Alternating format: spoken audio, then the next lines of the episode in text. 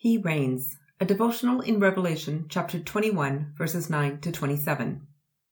Have you ever gone on a trip and seen something that you thought was incredibly beautiful? All you could do was stare and marvel at what you were seeing. Maybe it was an ocean view, a waterfall, a mountain range, or a flower in full bloom. You took so many pictures of what you were seeing, but none of the pictures did justice to what you experienced. The photos were close to reality, but the vibrancy was missing. When you tried to explain what you saw to family and friends, they didn't get as excited as you because your words could not convey the beauty you had seen. All you were left with is a longing to return and bring as many people with you as possible so they could see it too. We're reading what John was seeing, and we have that same feeling of knowing it must have been incredible, and yet not quite understanding the magnificence of it all. John is using all the vocabulary he has to try and describe the indescribable. He's seeing what no living person has seen before. This is our home, the destination we have lived our lives to see and experience. John has a sneak peek, and I can only imagine what he must have felt while seeing the new heaven and the new earth join and become one.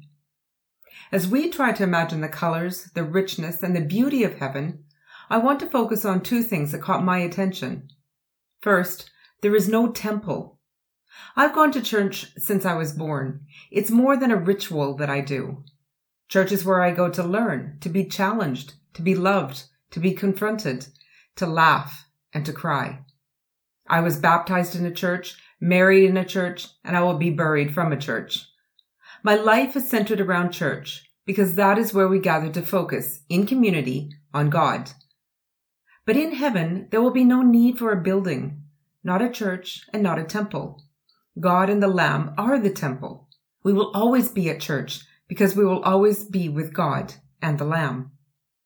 The second thing to notice is that there is no night, no darkness, no fear, no threat. Heaven is permanently safe, secure, and full of the glory of God shining in it, and the Lamb is its lamp. Imagine living in perfect safety, perfect rest, and perfect communion with God. This vision that John sees belongs to those whose names are written in the Lamb's book of life. That book is still open and names are being added every day. Whose name do you want to see written there? Pray for them, talk with them, and share Jesus with them. This is too perfect a vision not to share it with everyone.